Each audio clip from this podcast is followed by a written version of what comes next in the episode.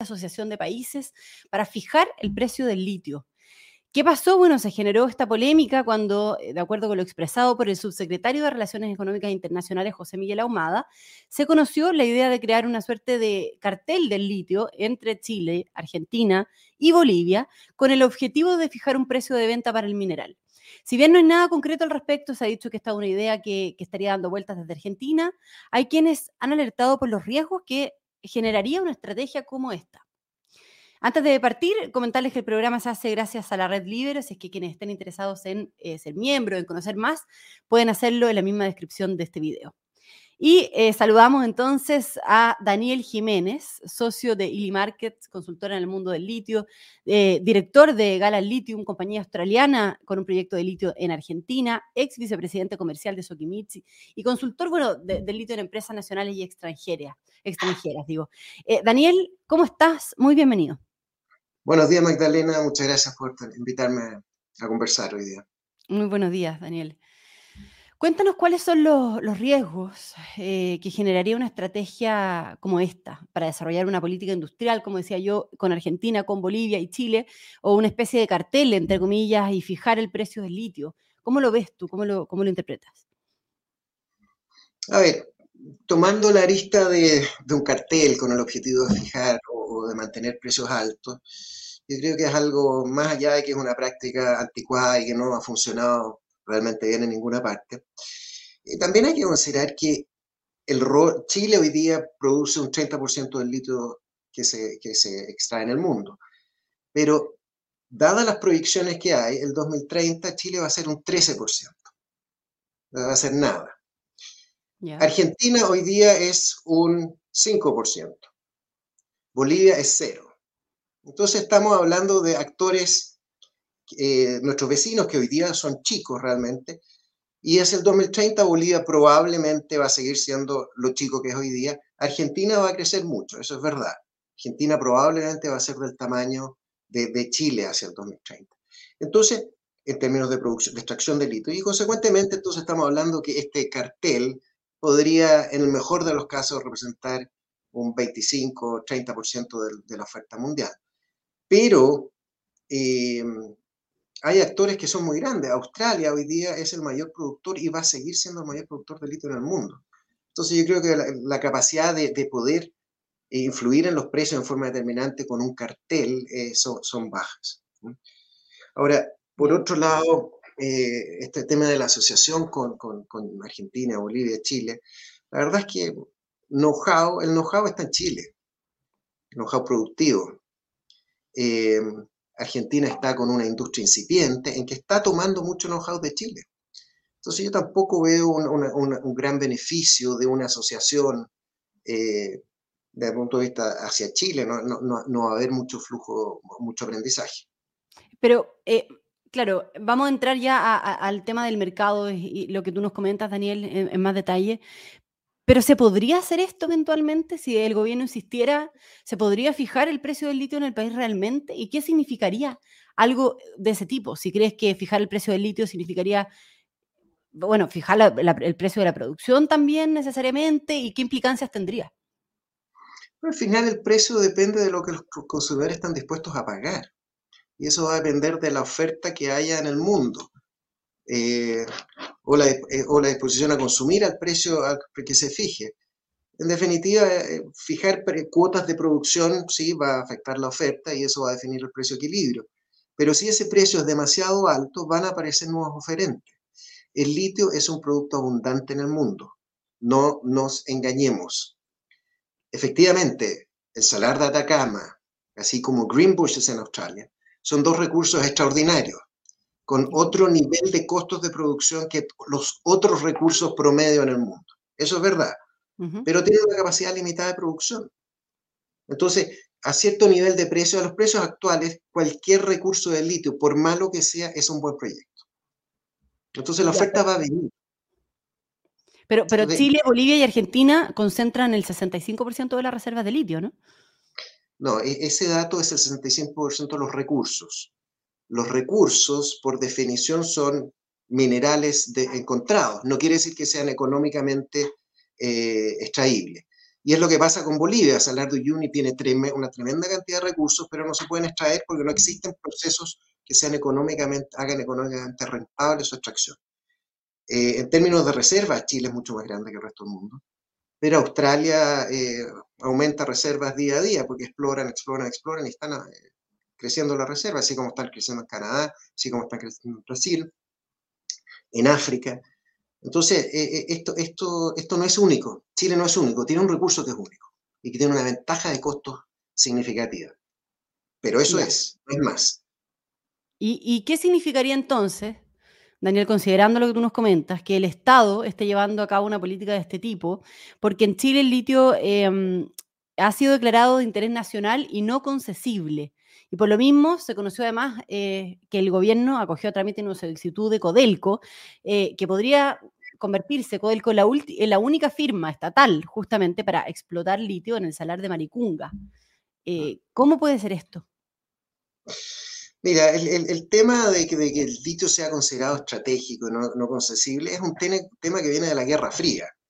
El hidróxido de litio se ocupaba como un precursor en la producción eh, de, detonantes para la bomba de hidrógeno. Y por eso la Unión Soviética y Estados Unidos tenían stocks estratégicos de litio, los cuales vendieron al mercado eh, durante los años 90. Entonces, hoy día de los países relevantes con producción de litio en el mundo, Chile y Bolivia, Chile y Bolivia son los únicos que tienen alguna restricción con respecto al litio. No lo tiene Australia, no lo tiene Estados Unidos, no lo tiene Rusia, no lo tiene China. Entonces, esto del estratégico viene por el lado militar. Ahora, si uno mira el lado económico, sí, claro, las, cuentas alegres eh, que se sacan hoy día, eh, hay que sacarlas bien. En términos de ventas, de ingresos de litio, asumiendo ciertos precios eh, razonables, el cobre va a ser 10 veces mayor la venta de Chile de cobre en el 2030 que de litio. O sea, de eso estamos hablando, así estratégico es el litio. Es, una industria pequeña. Lo otro que hay que tener presente es que eh, es una industria eh, que tiene va a tener un ciclo de vida tecnologías no viven, no tienen vida de más de 20 años. El litio ya tiene 20 años. Y se está trabajando activamente en, sustitutos, que también poco se visualizan hoy día claramente, pero están todo el mundo trabajando. Pero lo más importante viene el reciclaje. Y el reciclaje, todo el litio que estamos extrayendo hoy día se va a reciclar, va a ser muy fácil la recolección. Y hoy día el foco y porque va a ser la principal fuente de litio en el mundo en 10, 12 años más, va a ser el reciclaje. Entonces, aquí tampoco tenemos un, recurso que se consuma como el petróleo. Este es un recurso que una vez extraído va a tener varias vidas. Entonces, el, que sea estratégico empieza a, perder la razón de ser. de, hecho, nunca debe haber sido considerado estratégico en Chile. Con respecto a Codelco, eh, sí, Codelco es, eh, aparte del Salar de Atacama, es, la única empresa que tiene hoy día un SEOL, que es un, permiso de, un contrato especial de operación de litio en Chile. Eso significa que puede explorar y explotar. y, eso en definitiva es, es, creo, el gran problema que tiene Chile. Eh, en Chile no ha habido ningún incentivo para la exploración de litio.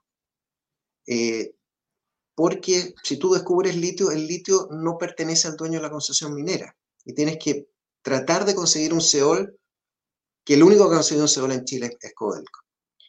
Eh, y Chile, teniendo recursos mineros que geológicamente tienen mayor probabilidad de ser, tener, contener litio que los de Argentina, bueno, en Argentina hoy día hay 30 proyectos de litio y Argentina va a producir más litio en, que Chile en unos 7, 8 años más. ¿Y por qué? Porque el litio ha sido considerado un mineral más.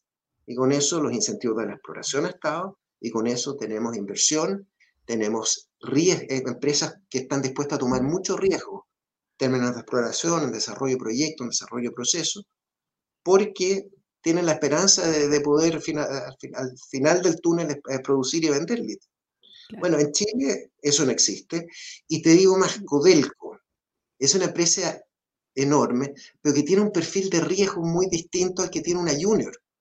Una junior está dispuesta a perder todo, a invertir 10 millones de dólares y si no encuentra lo pierde. Eso es la naturaleza de las juniors de exploración. Un Codelco, una, las empresas de la gran minería en general no tienen ese perfil de riesgo. Las velocidades de desarrollo son mucho más lentas. Ya. Y, y, qué hay detrás de esto entonces, eh, de decisiones como estas? ¿Tú crees que responden también a, que el gobierno busca em, que el Estado finalmente sea el que mantenga el control sobre el litio, sobre este mineral, por sobre los privados? ¿Y qué, qué, significa eso también? ¿Cuál debería ser la, participación a tu juicio de las empresas privadas en la extracción del litio? Em, con este caso que, comentaba, que comentamos ¿no? de, de Codelco sobre el salal de Maricunga, me refiero. Sí. Mira, yo, yo creo que hay una componente ideológica importante en eso. Eh, pero yo, yo, yo, fíjate, yo miraría al mundo. ¿Qué es lo que está pasando en el mundo? Australia. Ahora Australia se convirtió en el mayor productor de litio, nos pasó, pero por encima, nos pisoteó, simplemente porque en Australia, habiendo recursos tales, tal, eh, tal cual como lo hay en Chile, eh, se dejó que se desarrollara esa industria. Y fíjate una cosa, Australia creció eh, produciendo concentrados, ni siquiera químicos. Y hoy día Australia, los, márgenes, las utilidades que tiene, los ingresos que tiene el país, son enormes, produciendo hasta ayer cero kilos de, químicos, cero kilos de valor agregado, concentrados solamente. Es más, eh, Australia incluso está empezando a exportar nuevamente minerales directamente, o sea, ni siquiera concentrados. Entonces, esa libertad de, poder desarrollar proyectos eh, le da mucha agilidad, mucha velocidad y va a permitir que Australia, al igual que Argentina, puedan aprovechar este boom del litio que va a durar 5 o 10 años al máximo. o sea, en Chile, la industria está estancada, ¿por qué? ¿Por, por este tema con el Estado? Por el Estado y por la legislación, porque en Chile tú, tú como privado no, no tienes ninguna razón para explorar el litio porque el litio no, es tuyo. Entonces Chile prácticamente perdió, eh, eh, eh, perdió la oportunidad de, este boom, porque hoy, aunque hoy día se hicieran todas las cosas perfectas a partir de hoy día, un proyecto de litio demora entre 8 y 10 años en estar en producción. O sea, estamos hablando que en el mejor de los casos, nueva producción en Chile eh, va a aparecer el 2030. A esa altura el reciclaje va a ser muy importante. Y a esa altura los precios del litio van a ser significativamente más bajos que los precios actuales. Ya. Ya.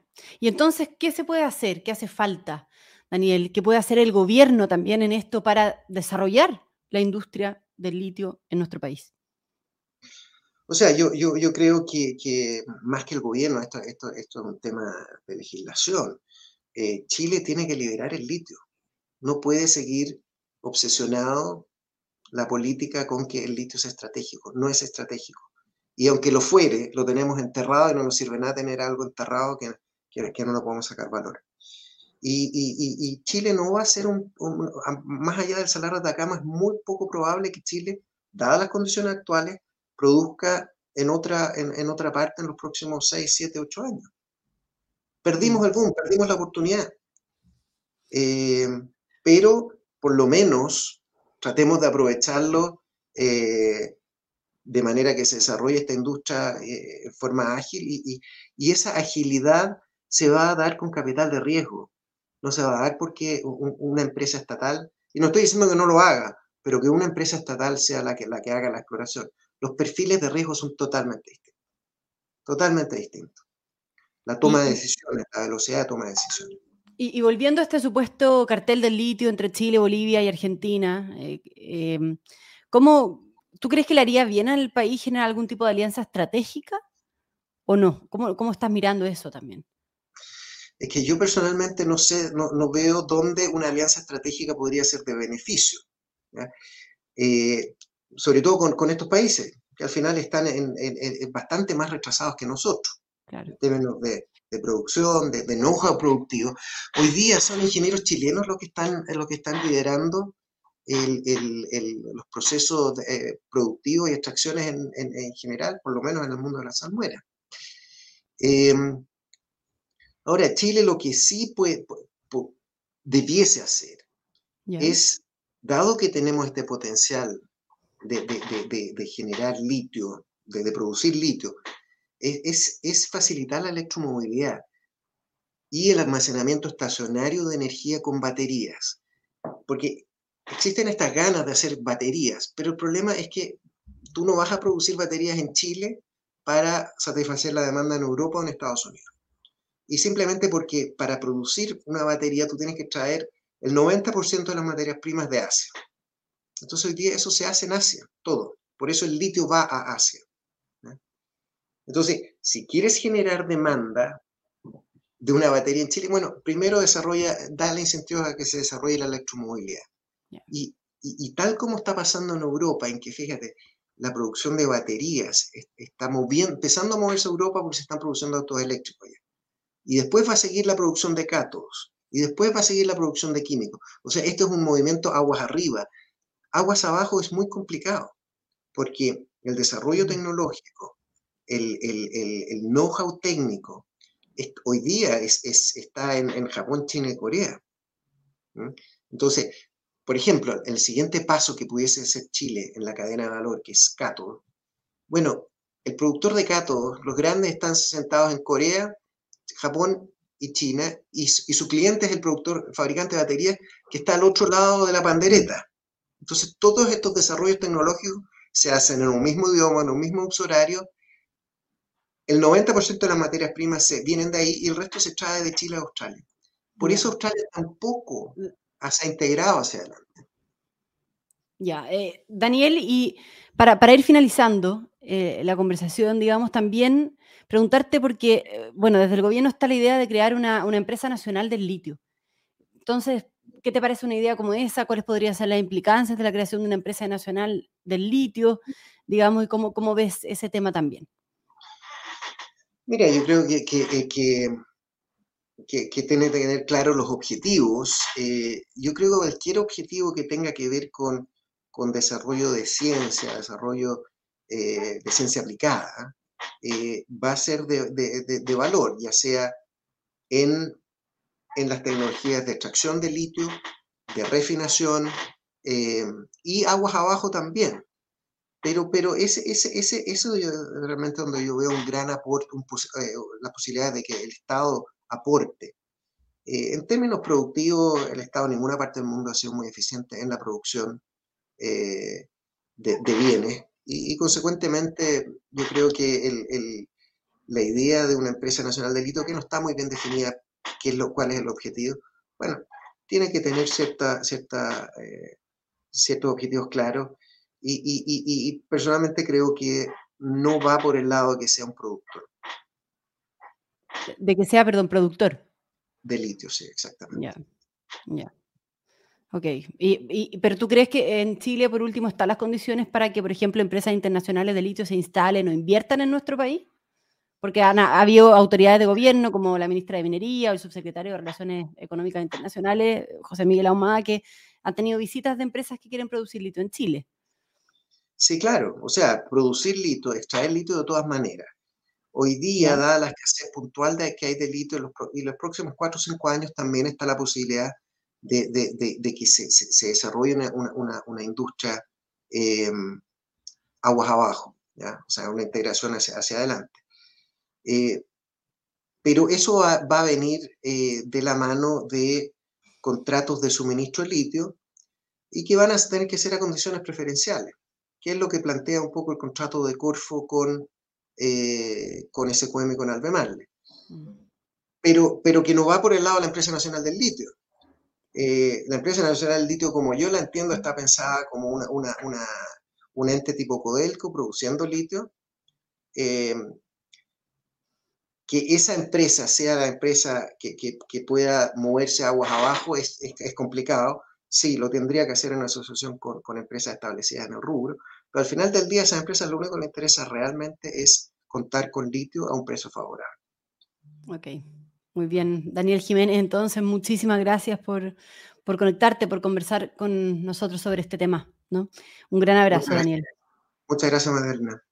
Que te vaya muy bien y gracias también a todos quienes nos sintonizan en este especial Mirada Libero, especialmente a la red Libero. Muchas gracias.